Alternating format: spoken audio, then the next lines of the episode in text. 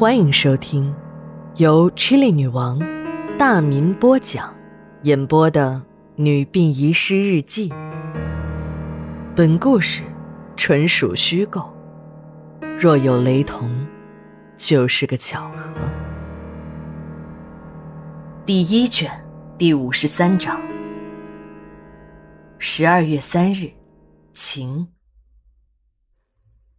今天是特殊的一天，每天进出殡仪馆的都是中国人，而今天来了一群金发碧眼的洋人。老外们叽里咕噜的说个不停，只会说中国话的史馆长可就抓了瞎。这几个老外也是，这个城市里好玩的地方多的是，跑到殡仪馆来添什么乱呢？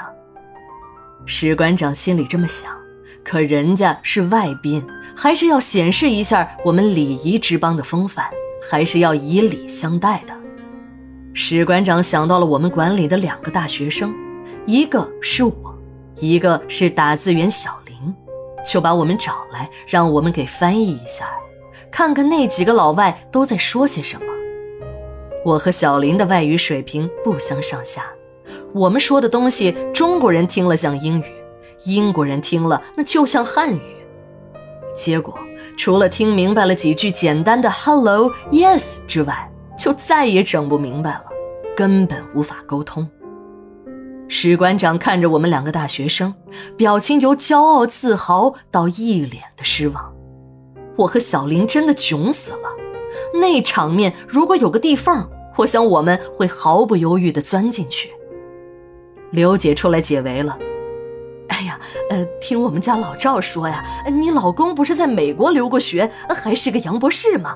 呃，打个电话救个场吧。史馆长也附和着，就以单位的名义，向医院把林大夫借来帮一天的忙。老公赶到了馆里，发现其中一个大胡子洋人叫凯恩，他在哥大留学时，凯恩是他们学院的客座教授。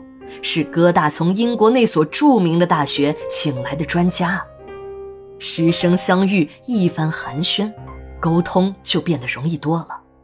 凯恩教授就向老公讲述了此行来中国的原因。事情还要从那半幅油画说起。那幅日本天皇画像的作者叫川岛，川岛家世代都是皇室的御用画工。在那个日不落神话的召唤下，狂热的军国主义分子川岛学了医，从帝国大学毕业后，就投身了部队。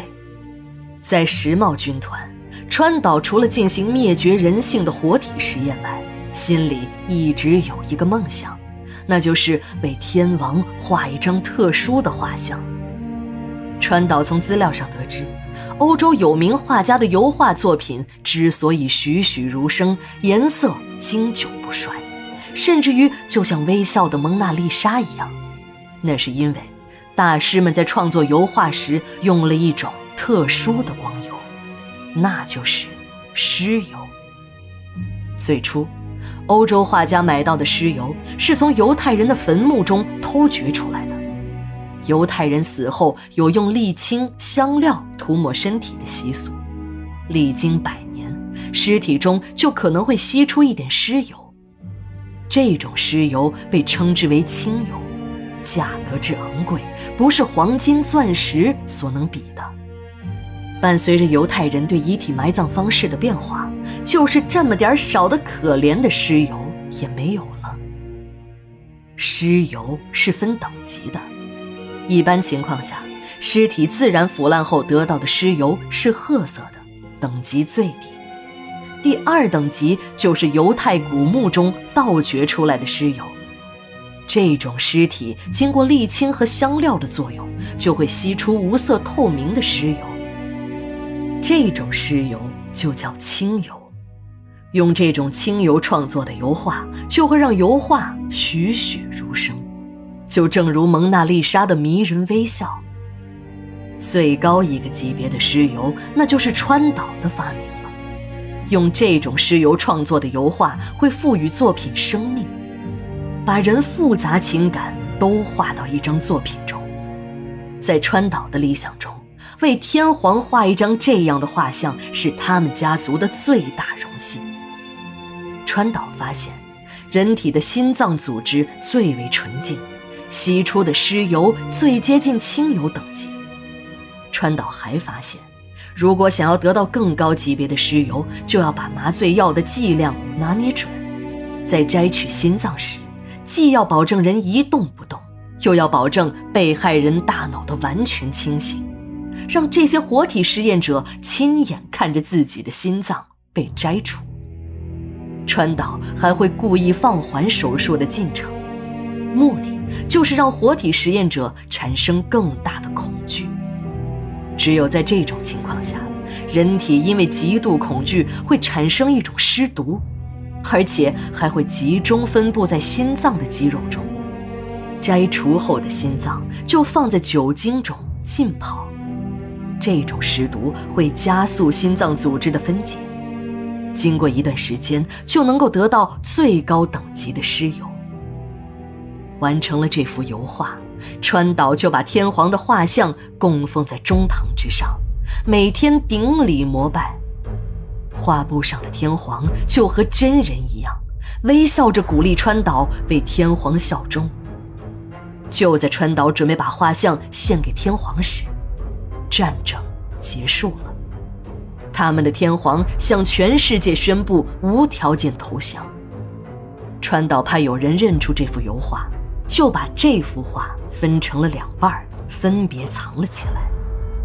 再后来，画有天皇下半身像的那幅油画不知去向，画有天皇上半身的半幅油画被老川岛交给了他的儿子川岛一郎。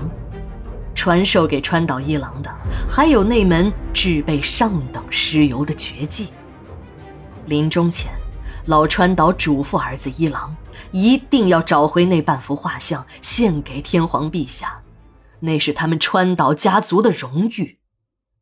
最后，画有天皇下半身的画像辗转到了凯恩教授的手里。最近几年。凯恩教授发现了同样的尸油画出现在了市场之上，而这种尸油的来源竟是这座小城。经过国际刑警组织的协助，这条尸油供应链条的源头竟然是老孙头。只不过一切都为时已晚，老孙头已于一个月前死去了。但昨天晚上那半幅画像的失窃。让凯恩教授非常不安。除了川岛，谁还会对那半幅画像这么感兴趣，冒着那么大的风险去行窃呢？他要到这里求证一下，川岛是不是真的已经死了，还是尚在人间，还是说川岛和老孙头压根儿就是一个人？就在这时，高队也赶到了殡仪馆，向大家报告了一个好消息。说丢失的那半幅画像已经找到了。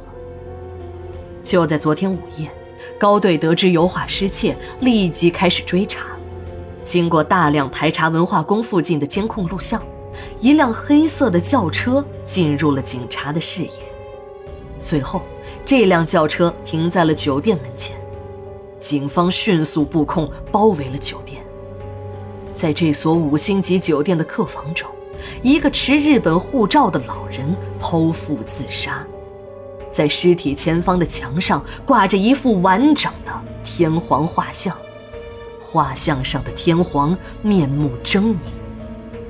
令人费解的是，日本领馆迅速否认了这具尸体是日本侨民，护照是假造的。